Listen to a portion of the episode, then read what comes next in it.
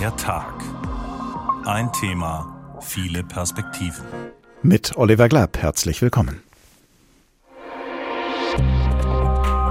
Das ist auch ein ganz, ganz wichtiges Ehrenamt, weil die Schöffen vertreten das Volk vor Gericht. Das heißt ja auch immer von einem Urteil im Namen des Volkes und dafür sind eben auch in der Regel zwei Schöffen da. Wir treffen uns 15 Minuten vor dem Termin im Richterzimmer und der Vorsitzende gibt dann bekannt, um was es heute geht. Beispielsweise um Drogen, um Einbruch, um Scheckbetrug, ohne jegliche zusätzliche Information, damit man nicht voreingenommen ist. Das Spannende ist, dass man in Menschen hineinschaut. Also Verbrechen Verbrechen sind auf chaotischste Weise entstanden. Und Sie sitzen am Richtertisch und müssen mitrichten. Dass dieses Schöffenamt sehr relevant ist für den Rechtsstaat, weil da geht es ja zentral um das Vertrauen der Bürgerinnen und Bürger in den Rechtsstaat. Ich habe das damals so gemacht, ich habe mich einfach bei meiner Kommune beworben. Und Sie? Können Sie sich vorstellen, über andere Menschen zu Gericht zu sitzen, als Chefin oder Chefe? Wenn Sie zwischen 25 und 69 Jahre alt sind, die deutsche Staatsangehörigkeit besitzen und keine Vorstrafen haben, dann dürfen Sie, dann sollen Sie, dann müssen Sie manchmal sogar, wenn sich zu wenige freiwillig melden und die Wahl daraufhin vielleicht auf Sie fällt. Denn ein Chefenamt abzulehnen, das geht nur in Ausnahmefällen. Zum Beispiel für Menschen, die im Krankenhaus oder in einer ärztlichen Praxis arbeiten, weil deren Arbeit in einem Notfall Vorrang hätte vor der Teilnahme an einem Gerichtsprozess. Für die nächsten fünf Jahre werden gerade wieder Chefinnen und Chefen gesucht. Denn in Strafprozessen sollen nicht nur Profis mit juristischem Sachverstand, sondern auch Laien mit gesundem Menschenverstand, Leute aus dem Volk, das Urteil fällen, das ja schließlich auch im Namen des Volkes ergehen soll, wie wir gerade gehört haben. Sind Chefinnen und Chefen gut und hilfreich für unser Rechtssystem? Fallen Urteile mit ihnen anders aus als ohne sie? Was bringen sie ein in die Verhandlung und Beratung? Dazu hören wir in den kommenden 50 Minuten die Aussagen eines Schöffen und eines ehemaligen Berufsrichters, die Aussagen unserer Gerichtsreporterin und der politischen Beauftragten des Bundesverbandes ehrenamtlicher Richterinnen und Richter. Im Namen des Volkes, Schöffen gesucht. So heißt diesmal der Tag, ein Thema, viele Perspektiven. Und die Kollegin Stefanie Hofmann macht uns erst einmal vertraut mit den Aufgaben der Menschen, die keine Robe tragen und doch als vollwertige Mitglieder eines Gerichts Recht sprechen sollen. Sie sitzen links und rechts am Richtertisch, hören in der Regel zu, machen sich Notizen und verhalten sich sonst eher unauffällig. Hinter den Kulissen aber haben sie so viel zu sagen wie Richterinnen und Richter, die Schöffen. Mindestens zwei von ihnen müssen bei Prozessen an Amts- oder Landgerichten anwesend sein und entscheiden am Ende mit über ein Urteil, das im Namen des Volkes verhängt wird. Eine wichtige Aufgabe. Iris Borutta ist seit Jahren ehrenamtliche Schöffin am Amtsgericht Darmstadt. Also ich hatte Interesse daran, ähm, auch mal die dunkle Seite kennenzulernen, sagen wir mal so. Ja, um einfach auch zu sehen, es ist nicht nur alles Gold, was glänzt und ähm, es gibt auch Menschen, die in einer anderen Welt leben. Und äh, da wollte ich mitempfinden, mitschauen, mitentscheiden. Momentan werden in Hessen wieder neue Schöffinnen und Schöffen gesucht. Diese bewerben sich freiwillig für das Amt. Die sonstigen Voraussetzungen sind nur, man muss Deutsch, mindestens 25 oder höchstens 69 sein und ein sauberes Führungszeugnis haben. Der Bildungsgrad und Hintergrund spielt aber keine Rolle. Da würden wir uns wünschen, dass es einfach noch mal ein bisschen mehr gestreut ist. Sind natürlich noch mal näher dran an dem Geschehen, ähm, wie es eigentlich Jugendlichen ähm, oder jungen Straftätern eventuell geht. Sicher ist, das Amt der Schöffen verschlingt unter Umständen Zeit. Wird man für einen großen Prozess eingeteilt, kann dieser gut und gerne mal 100 Verhandlungstage dauern. Der Arbeitgeber muss den vereidigten berufenen Schöffen gehen lassen. Punkt. Die Zahlungen laufen weiter. Und es gibt halt auch Arbeitgeber, die es sehr schwer machen, den Schöffen, der, der vereidigt wurde. Und da sind einige Schöffen auch bis zum Arbeitsgericht dass sie da also befreit werden. Und deshalb bewerben sich häufig Rentnerinnen und Rentner für das Amt der Schöffen. Schöffin Dagmar Losert ist allerdings der Meinung, dass es auch junge Menschen mit unterschiedlichstem Hintergrund braucht, die diese Aufgabe übernehmen. Ja, weil ja auch die Angeklagten aus verschiedenen sozialen Schichten kommen. Man kann da nur lernen, man tut was für die Gerechtigkeit, man hat sein eigenes Menschenbild oder kann man überprüfen. Und ähm, es ist auch so, man wird dadurch weitsichtiger und nimmt mehrere Situationen ein, stellt sich vor, was wäre, wenn und so. Sicher ist, reich wird man als Schöffe nicht. Es gibt lediglich eine Aufwandsentschädigung von sieben Euro pro Stunde, aber es ist eine ehrenvolle Aufgabe, die laut Iris Borutta und Dagmar Dagmar Losert den Charakter stärkt. Das berichtet die Kollegin Stefanie Hofmann. Also reich wird man nicht durch dieses Amt und es soll übrigens auch niemand berufen werden, der oder die sich in einer bedrohlichen finanziellen Lage befindet. Mit Macht ist das Schöffenamt aber durchaus verbunden, denn in einem Schwurgericht sind immer so viele Schöffen dabei, dass die notwendige Zweidrittelmehrheit nicht gegen sie zustande kommen kann. Die Ehrenamtlichen können unter Umständen die Profis überstimmen und sie können auf keinen Fall von den Profis überstimmt werden. Karl-Heinz Wellmann, ehemaliger Wissenschaftsredakteur hier im Hessischen Rundfunk, ist seit zehn Jahren Schöffe und zwar in Prozessen nach dem Jugendstrafrecht. Hallo und herzlich willkommen im Studio. Guten Abend. Vorhin zum Auftakt der Sendung haben wir die Chefin Michelle Noé gehört, die sich bei ihrer Kommune um das Amt beworben hat. Auf der Website schöffenwahl2023.de finden wir aber auch das Statement eines Schöffen, der überraschend von seiner Kommune angeschrieben worden ist, weil sich offenbar nicht genügend Freiwillige gemeldet hatten. Wie war das bei dir? Wie bist du Schöffe geworden? Das ist ja zehn Jahre her. Ähm, das war auch nicht um diese Jahreszeit, sondern war viel später im Jahr, nämlich äh, nach den Sommerferien, das weiß ich noch sicher. Da war in der Frankfurter Rundschau eine Notiz drin gewesen, dass das Landgericht Frankfurt Jugendchefen sucht. Es hätten sich doch nicht viele Freiwillige äh, gemeldet gehabt. Und äh, das las ich und zwei, drei Tage später habe ich gedacht, okay, das ist meine Möglichkeit, ähm, eine Seite kennenzulernen von der Justiz, die ich nur aus Erzählungen kenne. Ich habe viele Freunde, die aus dem äh, die Jura studiert haben. Und da dachte ich, ja, ist interessant. Es ging um Jugendschöffen auch bei mir. Was hat dich speziell daran gereizt, äh, Jugendschöffe zu werden? Ich, ich, war da wirklich etwas naiv gewesen. Ich dachte, so schreckliche Straftaten kommen dann nicht auf einen zu. Ähm, weil Jugenddelikte, ähm, es ist Rauschgift, es sind Schlägereien, es sind äh, eigentlich selten Tötungsdelikte. Ähm, das hat mich dann allerdings doch einiges getäuscht, dass es auch sehr, einige sehr harte Fälle gegeben hat. Das heißt, ähm, wenn man da reingeht, kann man durchaus erleben, dass die Sache sich ganz anders dann darstellt und entwickelt und man vielleicht auch bereut, äh, zugesagt zu haben? Nee, bereut habe ich nicht. Also ich, äh, meine, meine Frau hat mich darauf aufmerksam gemacht, dass ich, nachdem ich mehrere Messerstechereien von Jugendlichen hintereinander ähm, als Schaffe hatte, dass ich nachts angefangen habe, äh, irgendwie Messer zu sprechen im Schlaf. Also es hat, ist einem doch sehr nahe gegangen, dann manche Dinge, die da passiert sind, ja. Wie hast du dich vorbereitet, bevor du dann wirklich in die erste Verhandlung gegangen bist? Wurdest du in irgendeiner Form vorbereitet? Ja, in Frankfurt im Landgericht ist es so, dass da eine Veranstaltung für die neuen Schöffen gemacht wird, wo wesentliche Dinge im Ablauf von dem Gerichtsverhandlung ähm, erklärt werden, wo einem auch gesagt wird, ähm, wie man seine Fragen formulieren soll beispielsweise, dass man nicht mit Unterstellungen arbeiten soll, weil das kann ja dazu führen, dass man als voreingenommen gilt. Also sozusagen Sprachregelungen, die ähm, ja wahrscheinlich manche Richter auch Angst haben vor den Schöffen, dass sie da etwas vor sich hin plappern, was äh, möglicherweise den Prozess auch sprengen könnte. Das wurde beispielsweise dort auch erklärt. Kannst du dich an deine erste Verhandlung mit dir als Schöffe erinnern, wie du dich da gefühlt hast? Ja, ich habe versucht nachzudenken, was das war. Ich kann mich an das Thema nicht mehr erinnern. Ich weiß, dass es eine, eine weibliche Richterin, also eine Einzelrichterin war. Wir waren zwei männlich und weibliche Schöffen gewesen. Und ähm, was mich total beeindruckt hat, auch noch die nächsten zwei Mal, ist, äh, als wir zu dritt dann in den Gerichtssaal hineingegangen sind, dass alle aufgestanden sind und so lange stehen geblieben sind, bis wir uns gesetzt hatten und wir dann etwas äh, erhöht ja auch sitzen als Richter. Das muss ich sagen, das war eine sehr eindrucksvolle, zeremonielle Geschichte, die sich tief eingeprägt hat. Ähm, das Zweite, was ich mir äh, bei der gleichen Verhandlung noch in Erinnerung ist, ist, dass wir da vereidigt worden sind und ich dieses als eine sehr schwierige Situation erlebt habe, weil ich Sorge habe, dass man sich da irgendwie verplappern kann. Man fühlt sich dann in der Situation, oder hast du dich so gefühlt als äh, Volksvertreter? Wir haben das ja eben gehört von einer Chefin, die sagt, die Chefen vertreten das Volk in der Verhandlung. Ja, das ist schwierig zu sagen. Das ist, ist sehr anspruchsvoll, dass man sich als äh, Schöffe da für das verantwortlich für das Volk sozusagen äh, fühlen sollte. Nein, der Gedanke ist eigentlich nicht dabei gewesen, sondern es war eher der Versuch, bei allen diesen Verhandlungen zu verstehen, was da eigentlich wirklich passiert ist. Das ist auch intellektuell durchaus reizvoll. Hat es da vielleicht bestimmte Erlebnisse gegeben in diesen zehn Jahren, die besonders nachwirken, bis heute noch dir im Gedächtnis sind?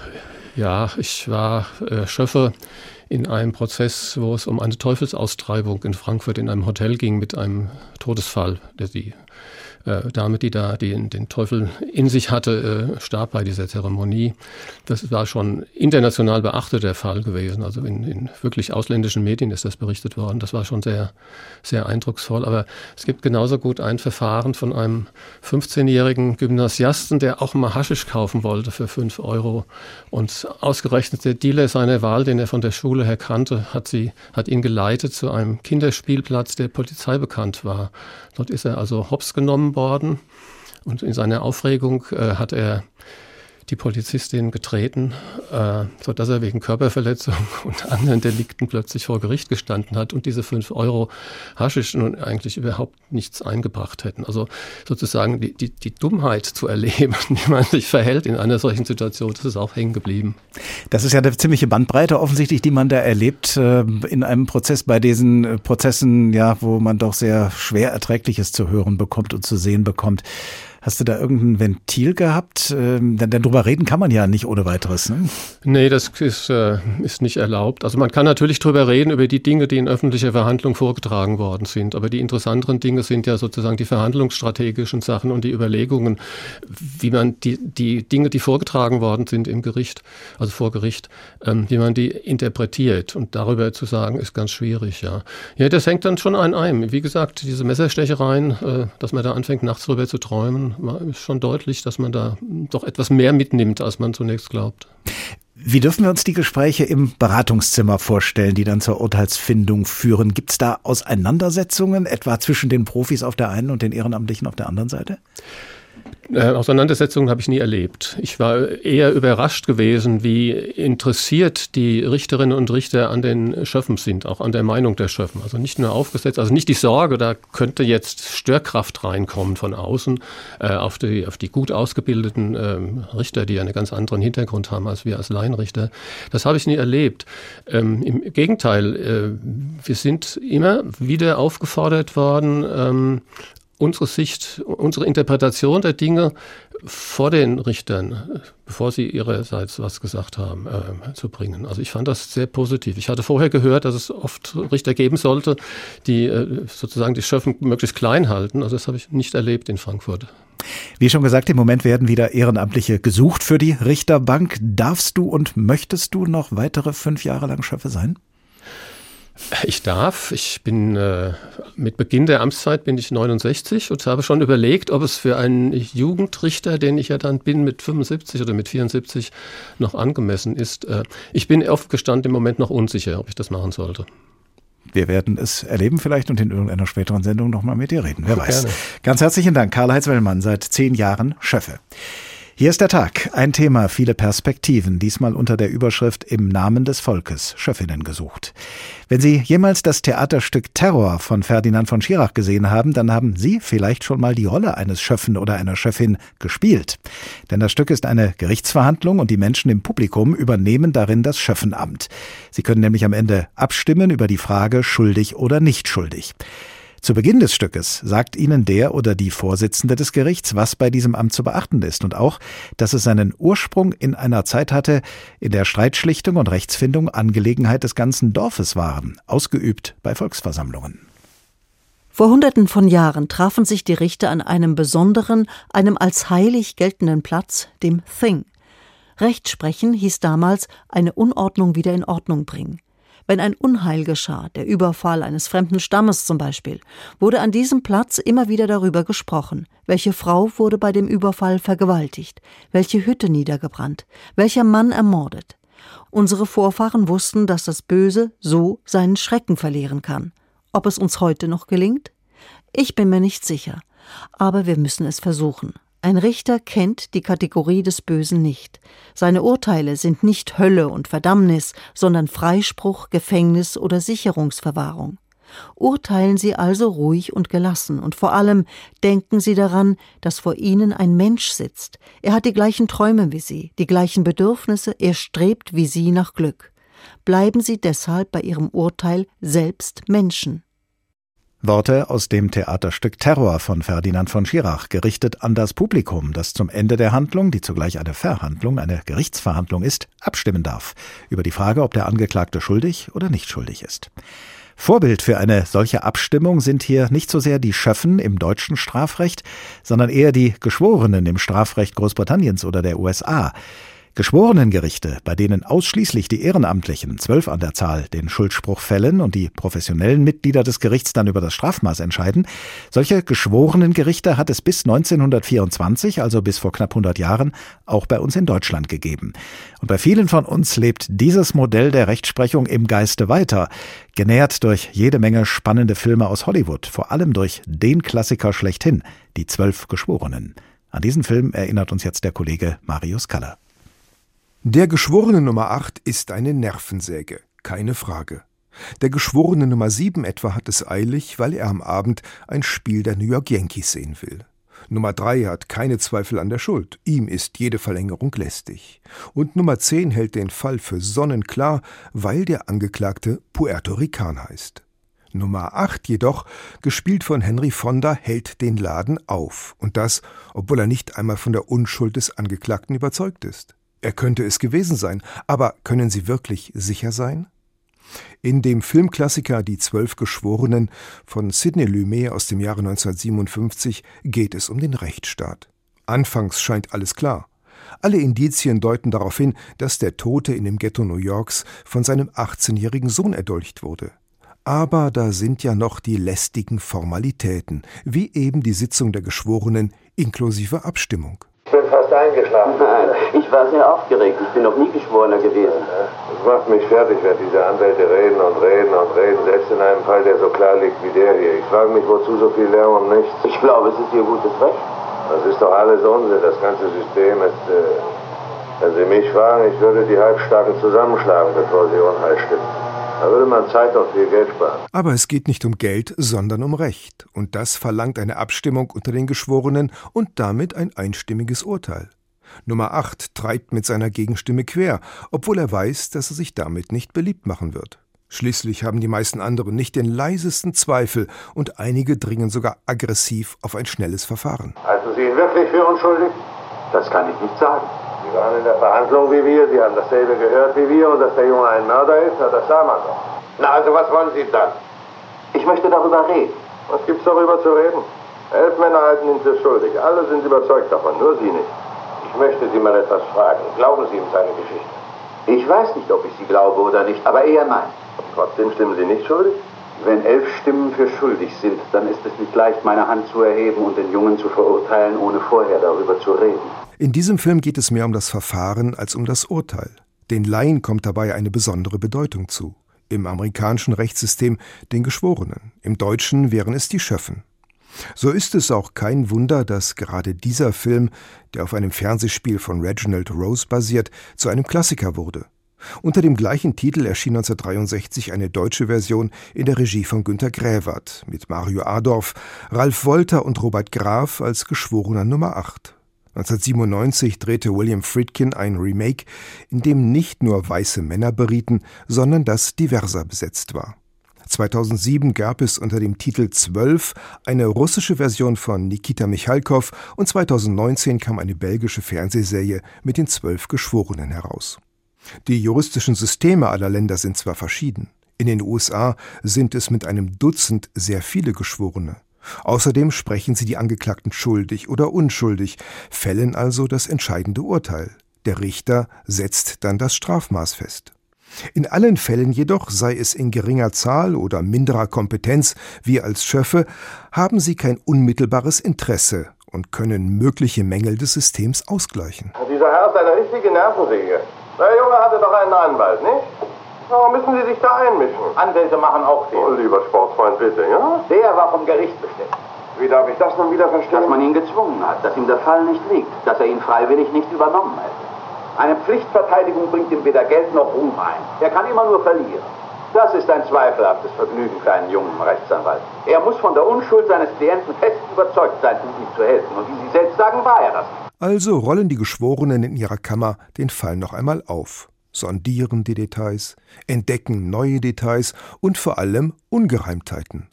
Sie bringen eine Lebenserfahrung hinein, über die Anwälte und Richter nicht verfügen. Da die Laien alle aus unterschiedlichen Klassen, Stadtvierteln, Berufen kommen, haben sie unterschiedliche Kompetenzen.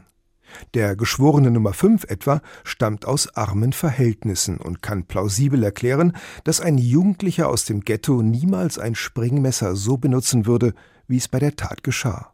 Weitere Ungereimtheiten kommen ans Licht. Das Blatt wendet sich, am Ende steht ein einstimmiger Freispruch. Die Botschaft ist klar. Wer immer als Amateur bei einem Prozess mitwirkt, hat nicht nur das Recht, sondern die Pflicht, eine Nervensäge, im Wortsinne rechthaberisch zu sein, also nachzufragen, keine juristischen Routinen durchzuwinken, sich nicht unter Druck setzen zu lassen sagt der Kollege Marius Kaller. Und nach diesem Ausflug in die Welt des Gerichtsfilms und in die Welt US-amerikanischer Geschworener kommen wir jetzt wieder zu den real existierenden Schöffinnen und Schöffen hier bei uns in Deutschland zurück. Für die aber vielleicht auch gilt, was Marius Kaller gerade gesagt hat, dass sie nämlich im Wortsinne rechthaberisch sein, dass sie nachfragen und keine juristischen Routinen durchwinken sollen. Unsere Gerichtsreporterin hier im Hessischen Rundfunk, Heike Borufka, beobachtet seit vielen Jahren Gerichtsprozesse für uns. Hallo. Hallo. Wie erlebst du die Ehrenamtlichen auf der Richterbank? Schweigend, äußerst schweigsam erlebe ich die. Das sind in der Regel äußerst stille Menschen, die leider wenig fragen, muss man sagen, die sehr zurückgenommen sind, die allesamt aufmerksam sind, das ja, aber die, ja, meistens ich würde sagen, die Dinge mit sich selbst ausmachen, hoffentlich im Beratungszimmer, also hinter der Richterbank, dort, wo sie so sprechen können, wie sie das möchten. Es ist ja wichtig bei uns in unserem Rechtssystem, dass es einen Raum geben muss, wo man wirklich alles sagen darf, wo alles diskutiert werden darf, aber eben nicht im Gerichtssaal. Wenn, wenn eine Schöffin oder ein Schöffe dann mal eine Frage stellt, wonach fragen die dann in der Regel? Wenn Sie sich tatsächlich trauen zu fragen, dann fragen Sie eigentlich ziemlich interessiert. Spannenderweise habe ich gerade heute einen solchen Prozess begleitet, wo zwei Schöffen, eine Schöffin, ein Schöffe drin sitzen, die ausgesprochen interessiert sind, die tatsächlich fragen, die auch so fragen, wie es Berufsrichterinnen und Richter tun, nämlich sehr offen fragen. Das ist ja das große Problem. Ich glaube, davor haben die Berufsrichter auch große Angst, dass Schöffinnen und Schöffen eben genau nicht offen fragen, sondern suggestiv fragen oder ähnliches und dann natürlich Revisionsgründe schaffen können. Was ist der Unterschied? Kann man das an einem Beispiel mal klar machen zwischen einer offenen und einer suggestiven Frage? Naja, wenn ich offen frage, muss ich alle Möglichkeiten der Antwort offen lassen. Also ich muss fragen, wie haben Sie sich dabei gefühlt? Und ich darf nicht fragen, waren Sie dabei traurig? Haben Sie ein schlechtes Gewissen gehabt? Haben Sie sofort das und das gedacht? Wenn ich diese Möglichkeiten vorgebe, muss ich sie in alle Richtungen vorgeben. Es geht ja darum, dass auf einer Richterbank Menschen sitzen sollen, die in der Tat offen sind. Das ist auch wichtig. Das finde ich auch tatsächlich richtig. Ich verstehe sogar ein bisschen, dass Berufsrichterinnen und Richter da immer Angst davor haben, dass genau nicht offen gefragt wird, sondern dass Angeklagten oder noch viel schlimmer Zeugen Dinge in den Mund gelegt werden. Bei Angeklagten ist das Problem immer dabei, dass sich Richterinnen und Richter und nichts anderes sind ja Schöffinnen und Schöffen, dass sie dann sehr schnell als befangen erklärt werden können und im schlimmsten Fall platzt dann halt auch ein Prozess mal. Kommt es denn, so selten Schöffinnen und Schöffen vielleicht Gebrauch machen von der Möglichkeit zu fragen in der Verhandlung, kommt es trotzdem ab und an mal vor, dass sie durch die Art, wie sie fragen oder durch das, was sie fragen, dem Prozess eine vielleicht sogar unvermutete Wende geben? Ich habe das leider noch nie erlebt, dass es eine solche Wende gegeben hat durch die Frage von der Schöffin oder von einem Schöffen. Aber was ich schon erlebe manchmal, wenn die sich trauen, und ich glaube, das ist auch immer so ein bisschen abhängig von den Vorsitzenden, der Kammern, wenn man von den, ähm, wenn man von den Landgerichten spricht, was die denen mit auf den Weg geben. Also gerade in dem Fall, in dem ich heute war, da ist es ganz offensichtlich, dass der Vorsitzende Richter denen nicht das Gefühl gibt, ihr seid hier äh, zwar dabei und ja, ihr habt dasselbe Stimmrecht, das darf man ja nicht vergessen. Die mhm. haben, die sind vollkommen gleich gleichberechtigt. Äh, das habt ihr zwar formal, weil ihr das haben müsst, aber tatsächlich bitte ich euch doch darum, ein bisschen zurückgenommen zu sein. Nee, ich habe eher da das Gefühl, äh, dass das auch gewollt ist. Ich habe aber auch schon Prozesse erlebt, wo sehr deutlich war in diesem, in, in einem Fall denke ich an eine Vorsitzende Richterin, die klar einen Schöffen zurückgerufen hat, weil der genau nicht offen gefragt hat und weil die ganz offensichtlich Angst hat, dass ihr dieser Prozess sonst platzen könnte.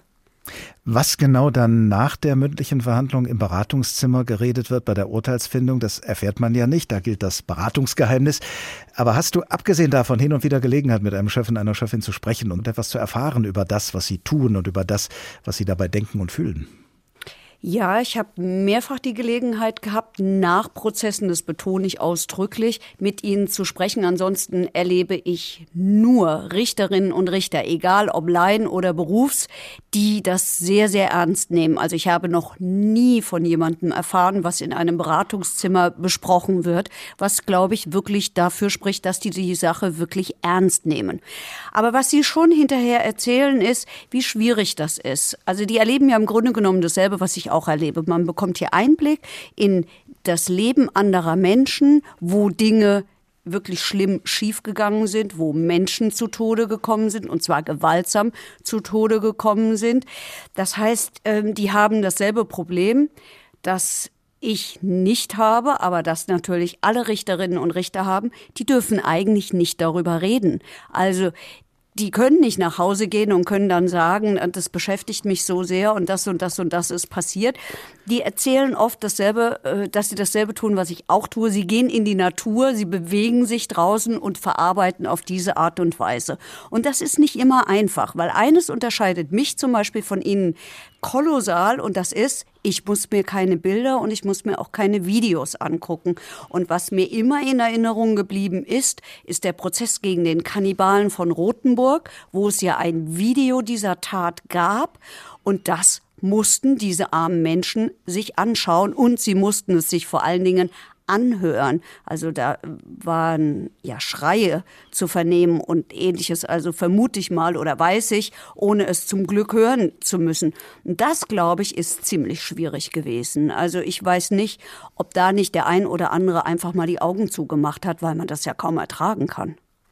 Wie äußern sich eigentlich juristische Profis? Wie äußern sich Staatsanwältinnen, Verteidiger, Gerichtsvorsitzende, mit denen du sprichst, über Chefinnen und Schöffen? Tun sie das überhaupt?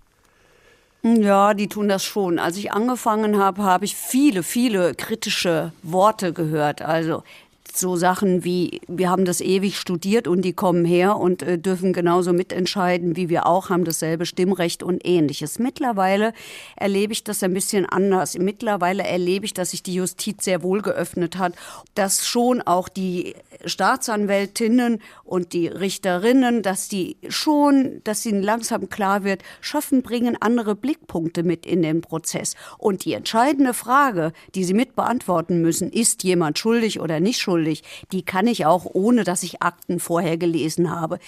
Deswegen haben wir ja das Prinzip der mündlichen Hauptverhandlung. Deswegen haben wir dieses Prinzip des Prozesses. Ich finde es gut, dass die in den Prozessen sitzen und ich habe das Gefühl, dass auch unter den Berufsjuristinnen und Juristen das immer mehr so gesehen wird. Und da habe ich schon das Gefühl, dass sich im Laufe der Jahre etwas verändert. Heike Berufka, unsere Gerichtsreporterin hier im Hessischen Rundfunk. Vielen Dank. Im Namen des Volkes Schöffen gesucht, so heißt diesmal der Tag, ein Thema viele Perspektiven. Von der Perspektive einer Angeklagten handelt der Roman Der siebte Tag von Nika Lubitsch aus dem Jahre 2012. Die Erzählerin der Geschichte ist des Mordes angeklagt und vor Beginn der Verhandlung schaut sie von der Anklagebank aus auf diejenigen, die später über sie richten werden. Zuerst auf die Profis, dann auf die Laien.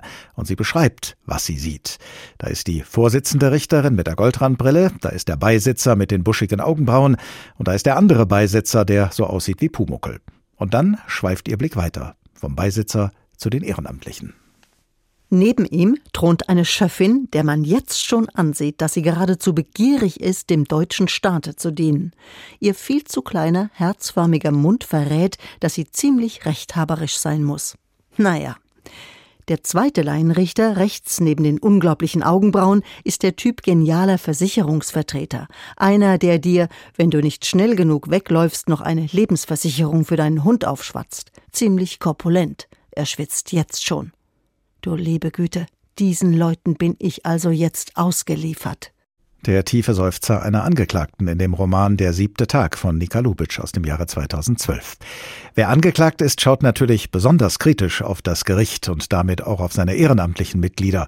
Aber manchen Schöffinnen, manchen Schöffen sollte man vielleicht tatsächlich nicht ausgeliefert sein, und zwar denen, die unsere freiheitlich-demokratische Grundordnung eher bekämpfen als schützen wollen. Auch solche werden immer wieder entdeckt oder vielleicht auch nicht entdeckt. Mehr darüber von Christoph Keppeler aus unserer Politikredaktion. Im Januar begann vor dem Landgericht Erfurt ein Prozess gegen drei mutmaßliche Schleuser. Schnell fiel Journalisten und der Polizei auf, eine Schöffin hatte kurz vorher bei der Stadt Erfurt eine rechtsextremistische Demonstration angemeldet. Mit dabei Thüringens AfD-Chef Björn Höcke und Jürgen Elsässer, der das rechtsextremistische Kompakt-Magazin herausgibt. Sie hatte laut MDR auch an NPD-Versammlungen teilgenommen. Der Prozess platzte erstmal. Das Oberlandesgericht prüft ihre Verfassungstreue. Seit kurzem wird neu verhandelt, ohne die umstrittene Chefin. Warum verfassungsfeindliche Laienrichter problematisch sind, erklärte die Richterin Marion Tischler am Landgericht München II dem Bayerischen Rundfunk. Sie verhandelt gerade einen Fall gegen zwei Brüder, die wegen Drogenhandels angeklagt sind. Eigentlich einer jener Fälle, wo man sagt, mach dich frei von allen Vorurteilen, geh rein und schau dir die Situation an, damit du den Leuten gerecht wirst. Und gerade bei so einem Fall hätte die Richterin Zweifel, dass eine Rechtsextremistin als Chefin unparteiisch urteilen könnte. Es sind zwei Ausländer. Und du kannst jedes Klischee walten lassen, wenn du willst. Und genau das soll man nicht tun. Schon 2008 hatte die NPD ihre Anhänger aufgerufen, bei Schöffenwahlen zu kandidieren. Als ehrenamtliche Richter könnten sie, Zitat, das gesunde Volksempfinden in die Urteilsfindung einfließen lassen. Und es könnte, Zitat weiter, ein höheres Strafmaß etwa gegen kriminelle Ausländer und linksradikale Gewalttäter durchgesetzt werden. Vor zwei Monaten rief der AfD-Bundestagsabgeordnete Mike Monzek auf seiner Webseite dazu auf, sich als Schöffe zu bewerben. Genauso wie die vom Verfassungsschutz beobachteten sogenannten Freien Sachsen über ihren Telegram-Kanal. Die Absicht dahinter ist, meint der Leipziger Soziologe Johannes Kies. Also die extreme Rechte organisiert sich heute ja viel stärker bewegungsförmig, als sie das vor 20, 30 Jahren noch gemacht hat, wo sie mehr kaderorientiert gearbeitet hat. Und es geht ihr dabei einerseits um die Verankerung in der Gesellschaft, also in Elternbeiräten, in Schöffengerichten zum Beispiel, und gleichzeitig aber auch um die Aufmerksamkeit, die sie damit erregt. Das Bundesverfassungsgericht urteilte 2008, dass von Richtern im Ehrenamt eine besondere Verfassungstreue verlangt werde. Damals bestätigte es, dass ein Schöffe, der in einer Neonazi-Rockband spielte, aus seinem Ehrenamt geflogen war. Diese Pflicht zur Verfassungstreue von Laienrichtern will Bundesjustizminister Marco Buschmann, FDP, jetzt auch gesetzlich verankern. Angehende Schöffinnen und Schöffen sollen schriftlich erklären müssen, dass sie jederzeit für die freiheitlich-demokratische Grundordnung eintreten. Das ist wichtig. Der Dortmunder Extremismusforscher Dirk Borstel meint, dass dieses Chefenamt sehr relevant ist für den Rechtsstaat, weil da geht es ja zentral um das Vertrauen der Bürgerinnen und Bürger in den Rechtsstaat. Deswegen darf es da keine Einzelfälle geben. Niemals dürfe ein Rechtsextremist im Namen des deutschen Volkes Recht sprechen, so Borstel. Aber er spricht von Einzelfällen. Und selbst wenn Verfassungsfeinde unerkannt an Urteilen mitwirken sollten, die Berufsrichter verhindern Schlimmeres, so im bayerischen Fernsehen Thomas Polnick, Pressesprecher am Landgericht Regensburg. Die Berufsrichter haben die Aufgabe, die Schöffen entsprechend zu instruieren. Es können also keine Entscheidungen getroffen werden, die mit der Rechtslage nicht vereinbar wären. Allerdings gibt es auch einige hauptberufliche Richter im rechtsextremen Lager. So wurde die ehemalige AfD-Bundestagsabgeordnete und Richterin Birgit Malsack-Winkemann Anfang Dezember wegen mutmaßlicher Beteiligung an einem Umsturzversuch verhaftet. Das heißt, es ist für Staat und Gesellschaft durchaus sinnvoll, sich rechtzeitig ein Urteil zu bilden über Menschen, die in Gerichtsprozessen Urteile fällen. Denn wenn die Rechtsprechung gerade mit Hilfe des Schöffenamtes tiefer in der Gesellschaft verankert werden soll, dann kann sie dadurch, wie wir gerade gehört haben, auch schon mal in schlechte Gesellschaft geraten. Und der Grundsatz, dass im Namen des Volkes Recht gesprochen wird, kann vergiftet werden, wenn in die Urteilsfindung ein nur vermeintlich gesundes Volksempfinden einfließt. Heike Schmidt ist beim Bundesverband ehrenamtlicher Richterinnen und Richter die Beauftragte für politische Kontakte und sie ist seit 1995 selbst Chefin. Guten Tag. Guten Tag. Im Beitrag gerade eben haben wir vom Sprecher des Landgerichts Regensburg gehört, die Berufsrichter haben die Aufgabe, die Schöffen zu instruieren, damit keine Entscheidungen getroffen werden, die mit der Rechtslage nicht vereinbar wären. Zitat Ende. Aber gegen das Votum der Ehrenamtlichen ist ja kein Urteil möglich. Es besteht also zumindest die Gefahr, dass sich die Profis in der Beratung nicht durchsetzen können. Sehen Sie denn auch Handlungsbedarf, was eine Unterwanderung des Schöffenamtes angeht? Mit Jein würde ich gerne antworten. Es kommt immer auf die Besetzung der entsprechenden Kammer an. Sie können es äh, natürlich nach dem jetzigen sozusagen Bewerbungsverfahren nicht vollständig verhindern, weil der Auswahlprozess so ist, wie er ist. Und er ist, ist sehr unterschiedlich gestaltet, und zwar in Flächenländern oder in Stadtstaaten wie, so, wie zum Beispiel in Berlin. Also die Wahrscheinlichkeit ist natürlich, es könnte sein, aber es ist relativ unwahrscheinlich, dass bei der Besetzung einer Kammer mit einem Vorsitzenden Richter oder einer Vorsitzenden Richterin und zwei Schöffinnen oder Schöffen, dass zwei Schöffen sozusagen der rechtsextremen Szene zuzuordnen sind oder demokratiefeindliches Gedankengut aufweisen. Nun will der Bundesjustizminister Verfassungstreue künftig als Voraussetzung für das Schöffenamt gesetzlich festschreiben. Angehende Schöffen sollen schriftlich erklären, dass sie jederzeit für die freiheitlich-demokratische Grundordnung eintreten. Das haben wir gerade auch gehört. Nun ist Papier allerdings geduldig. In dem Moment ist es ja vor allem den Kommunen überlassen, sich ein Bild von der Verfassungstreue der Schöffinnen und Schöffen zu machen. Was meinen Sie, sind die Kommunen dazu in der Lage? Es kommt darauf an, äh, in einer kleinen Gemeinde, zum Beispiel im Land Brandenburg, ist das sicherlich überschaubar. Da kenne ich meine Gemeindemitglieder oder die Einwohnerinnen und Einwohner, die sich dafür bewerben. In Berlin zum Beispiel in dem Bezirk, in dem ich wohne, und ähm, der hat 410.000 Einwohner und ich habe jetzt dieses Verfahren gerade live miterlebt, ist es schier unmöglich, die Bewerberinnen und Bewerber alle zu kennen. Das ist sozusagen gegebenenfalls ein Fehler im System, worüber man nochmal nachdenken müsste, wie man das unterschiedlich handhabt. Überlegt wird ja auch, potenzielle Chefinnen und Chefen zu fragen, ob sie bei Bedarf mit einer Überprüfung durch den Verfassungsschutz einverstanden sind. Wie stehen Sie zu diesem Vorschlag? Ja, wir haben uns da äh, als Bundesverband sehr viele Gedanken gemacht. Im Prinzip ist es so, jeder Schöffe, jede Schöffin wird ja vor dem ersten Einsatz vor Gericht vereidigt. Und zwar so, dass man im Namen des Volkes Recht spricht und das auf der Grundlage des Grundgesetzes und damit auch der freiheitlich-demokratischen Grundordnung. Es ist aber so, dass natürlich sich im Laufe einer fünfjährigen Schöffenperiode auch manche Einstellungen, Gesinnungen bei Menschen verändern. Das kennen wir ja zur Gemüge aus unserem gesellschaftlichen Umfeld. Und dann haben sie vielleicht im dritten Jahr eines Prozesses, eines, einer Schöffenwahlperiode, schon eine ganz andere Rechtsauffassung. Und die Aussicht vom Verfassungsschutz unter die Lupe genommen zu werden, schreckt ja vielleicht auch Leute ab, die sich aus durchaus ehrenwerten Motiven um ein Schöffenamt bewerben. Wie schwierig ist das zurzeit überhaupt, neue Ehrenamtliche für unsere Gerichte zu gewinnen? Also da gibt es eine momentan eine sehr positive Entwicklung, weil der Bundesverband hat im vergangenen Jahr in Zusammenarbeit ähm, mit den ähm, Koalitionsparteien, den Bundestagsfraktionen und dem Bundesministerium für Justiz eine, eine, äh, gewisse Summe von finanziellen Ressourcen zur Verfügung gestellt bekommen und wir konnten seit Ende November mit professioneller Hilfe eine Landing-Homepage, wir schöffen das, also schöffenwahl2023.de auf die Beine stellen und wir sind super glücklich darüber, dass wir genau ähm, eine besondere Zielgruppe mit dieser Landing-Homepage ansprechen konnten, nämlich junge Leute. Und wir haben seit November, also noch nicht mal vier Monate, ist die Homepage sozusagen on air, über 500.000 Klicks. Und wir merken deutlich an dem, an dem Feedback und an dem Bewerbungslauf, dass deutlich mehr Menschen angesprochen sind und sich für dieses Amt interessieren. Für das Schöffenamt zu werben ist eine Sache, aber diejenigen, die sich dafür interessieren oder interessieren sollen, müssen natürlich auch möglichst genau wissen, worauf sie sich da einlassen. Welche Art von Vorbereitung auf das Schöffenamt halten Sie für sinnvoll, wenn nicht sogar für unerlässlich?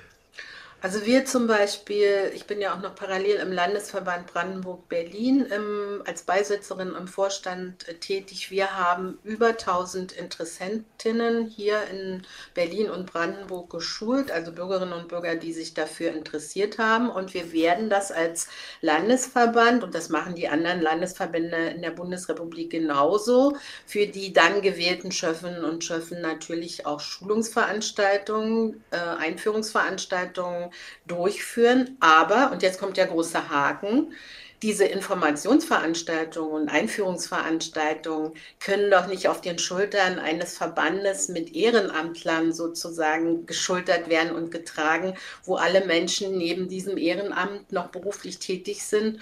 Und ähm, da ähm, wird aus unserer Sicht zu wenig getan von staatlicher Seite und wir wünschen uns da in personeller und materieller Hinsicht deutlich mehr Unterstützung. Das heißt, äh, die Gerichte selber sehen Sie da in einer Pflicht oder wer soll diese Vorbereitung übernehmen, dass es eben nicht auf den Schultern ehrenamtlicher Verbände lastet?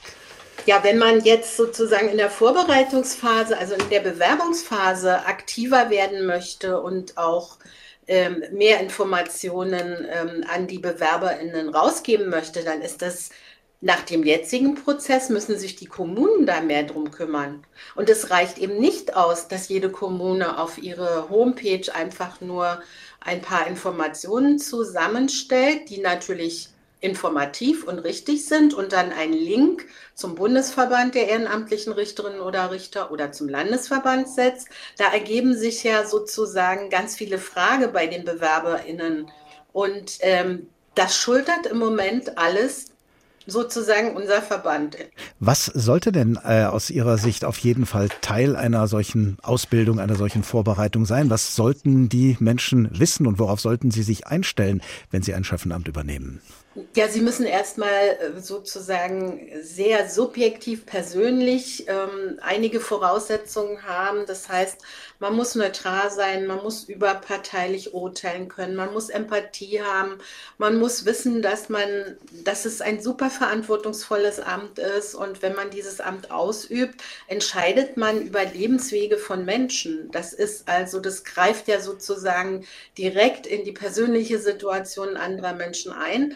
Man darf sich nicht bei, ich sag, nenne es jetzt mal sehr umfangreichen Prozessen oder wo das mediale Interesse sehr groß ist, darf man sich überhaupt nicht beeinflussen lassen von dem Interesse der, der allgemeinen Öffentlichkeit. Man ist nur dem Recht verpflichtet und muss seine Entscheidung sozusagen ähm, in Abstimmung natürlich dann mit der, mit der Kammer, also mit dem Richter oder der Richterin oder dem Partnerschiffen oder Partnerschiffen dann äh, vornehmen. Es kommt auf die Thematik des Prozesses an, aber es ist natürlich in jedem Prozess eine große Verantwortung. Auch die Verantwortung, Menschen gegebenenfalls ihre Freiheit zu entziehen, sie ins Gefängnis zu schicken. Und da gibt es nun den Vorschlag, dass äh, Chefinnen, dass Chefen grundsätzlich eine Justizvollzugsanstalt mal von innen gesehen haben sollen, bevor sie zum ersten Mal in einem Prozess zu Gericht sitzen.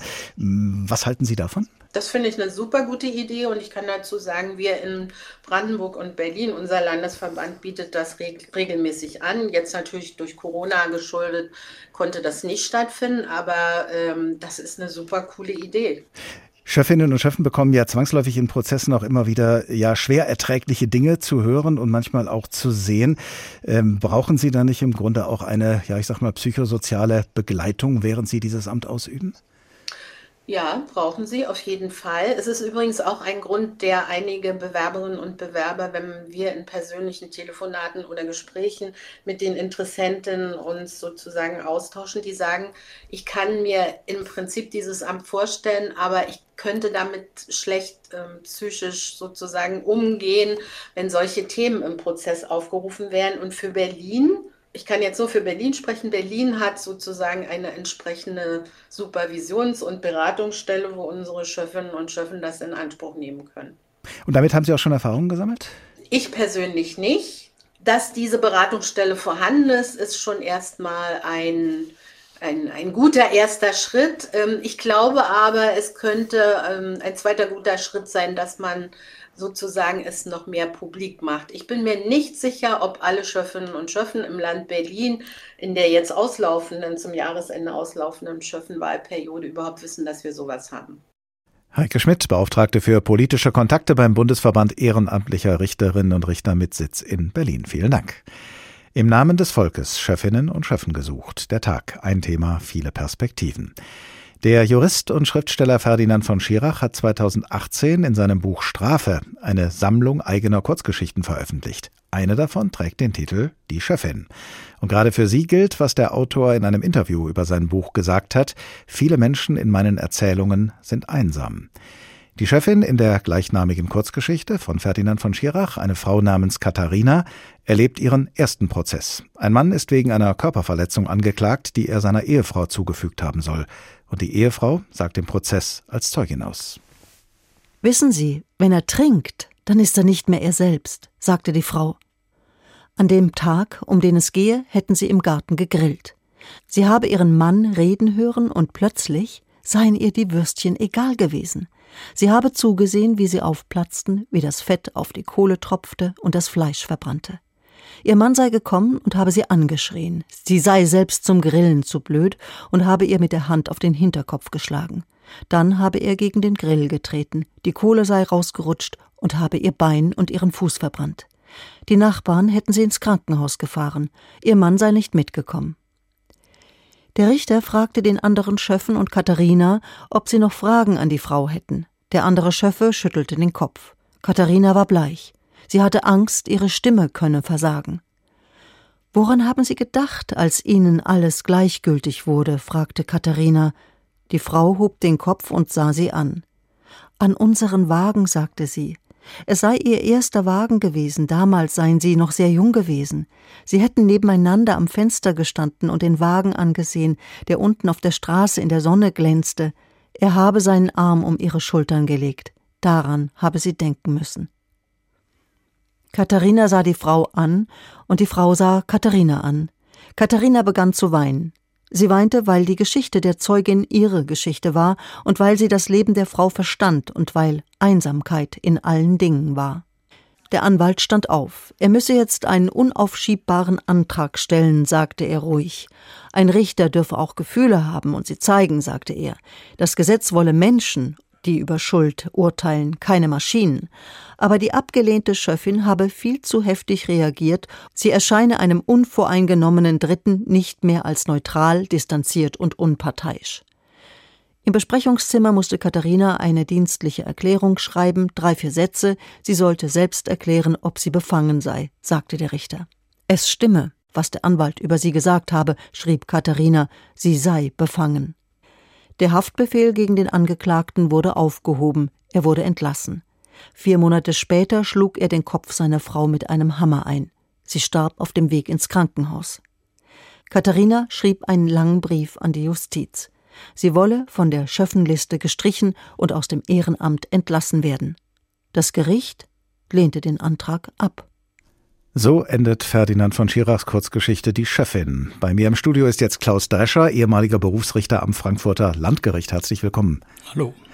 Was wir gerade gehört haben, ist fiktional, aber der Autor Ferdinand von Schirach ist ja nicht nur Schriftsteller, sondern auch Jurist und als solcher kennt er sich aus bei Gericht. Die Schöffin in seiner gleichnamigen Kurzgeschichte versucht also nach dieser gerade geschilderten traumatischen Erfahrung von der Schöffenliste gestrichen zu werden, aber vergeblich. Was könnte denn ein Gericht dazu veranlassen, einen solchen Antrag nach einer solchen Erfahrung abzulehnen? Es ist schwierig zu sagen, äh, was da jetzt genau das Gericht bewogen hat, ähm, das zu machen. Wenn ich das so höre, würde mehr dafür sprechen, in der Tat äh, die Frau von der Schöffenrister runterzunehmen, äh, weil man natürlich davon ausgehen muss, dass ähnliche Vorfälle dann dafür zu führen, dass wieder Befangenheitsanträge kommen und dergleichen ähm, und man das auch denen eigentlich nicht mehr zumuten kann. Aber es ist halt ein schwieriges Problem und das Amt ist natürlich, es soll nicht jeder gleich bei einer Kleinigkeit dann raus können. Das ist ja auch wichtig, denke ich. Was ist für Sie die Konsequenz aus dem Ereignis, wie es geschildert äh, wurde? Was äh, müssen Chefinnen und Chefinnen besser vorbereitet werden auf solche Situationen oder kann man eigentlich kaum besser vorbereiten, weil man natürlich nicht weiß, wie sich so ein Verfahren entwickelt. Äh, wenn man Verfahren hat, wo man denkt, ähm, dass es für die Schöffen belastend sein kann, ähm, versucht man natürlich als Richter äh, die entsprechend vorzubereiten. Also ich hatte das zweifelhafte Vergnügen, in zweitem Auflauf des Kannibalen zu verhandeln, äh, wo wir natürlich auch Sachen hatten, die die Schöffen schwer belasten konnten. Ähm, und wir haben sehr viel mit ihnen vorher darüber geredet, was auf sie zukommt, was da äh, kommen wird. Und mir ist nachher dann gesagt worden, dass ihnen das auch sehr geholfen hätte, sich eben entsprechend vorher schon darauf einzustellen und das ist nicht völlig überraschend dann sowas kommt.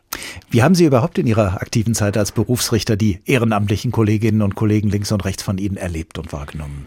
Also ich habe die meisten jedenfalls oder fast alle als sehr interessiert ähm, erlebt, ähm, sehr äh, verantwortungsvoll auch äh, mit der Aufgabe, die an sie da gestellt war. Äh, ich selber habe es äh, eigentlich auch ganz gerne gesehen, dass wir die Schöffen hatten, äh, weil es für mich auch eine gewisse Richtigkeitsgewähr für die Verfahren und für die Urteile war.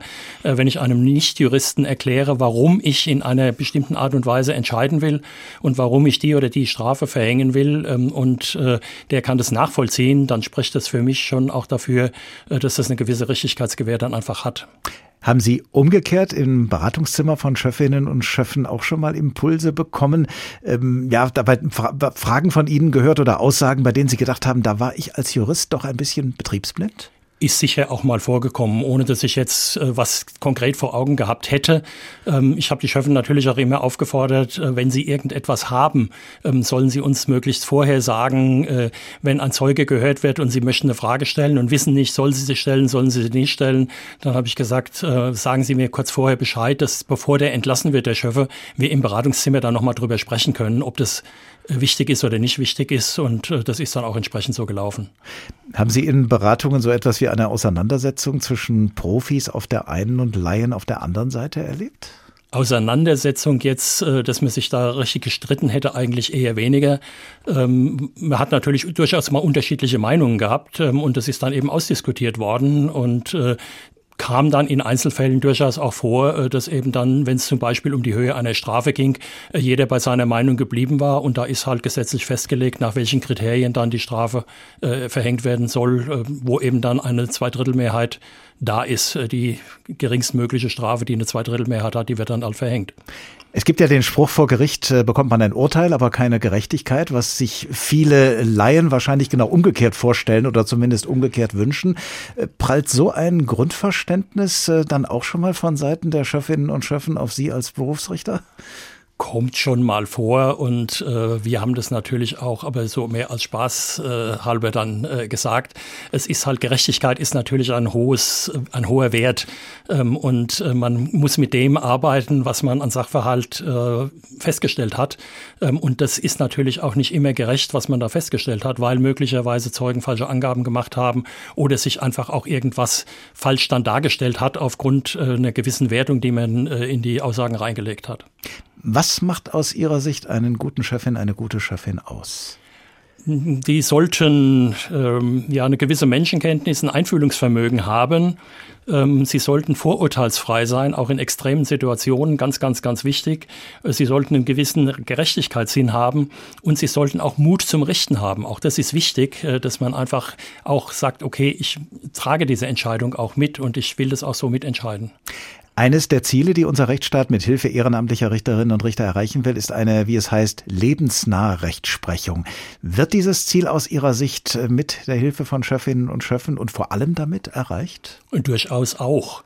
Ähm, ich habe neulich in der Fortbildungsveranstaltung mal äh, gesagt, äh, jemand, der in einem Sportverein ist, einen Mannschaftssport betreibt, äh, wo eben nach einem Sieg oder einer Niederlage mal ein Bier getrunken wird, kann möglicherweise über Wirkungen von Alkohol in bestimmten Situationen besser entscheiden als der eine oder andere Richter oder die eine oder andere Richterin, die eben ja nur zu Hause sitzt.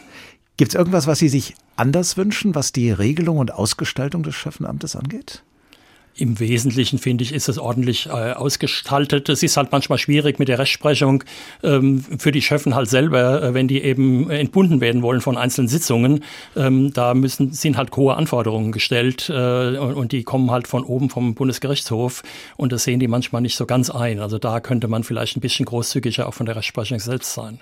Klaus Drescher, ehemaliger Berufsrichter am Frankfurter Landgericht und übrigens am 27. März Referent und gemeinsam mit der Volkshochschule Gastgeber bei einer Informationsveranstaltung zum Schöffenamt im Nordwestzentrum in Frankfurt. Ganz herzlichen Dank, dass Sie hier gewesen sind. Im Namen des Volkes, Schöffen gesucht, das war der Tag. Ein Thema, viele Perspektiven. Und vielleicht hat dieser Tag ja Ihr Interesse geweckt, selbst Schöffin oder Schöffe zu werden. Was in dieser Sendung mündlich verhandelt wurde, können Sie jederzeit wiederhören, denn diese und andere Folgen stehen als Podcast in der ARD Audiothek, und zwar in der Rubrik Politik und Hintergrund. Ich heiße Oliver Glatt und ich wünsche Ihnen eine gute Zeit. Bis zum nächsten Tag.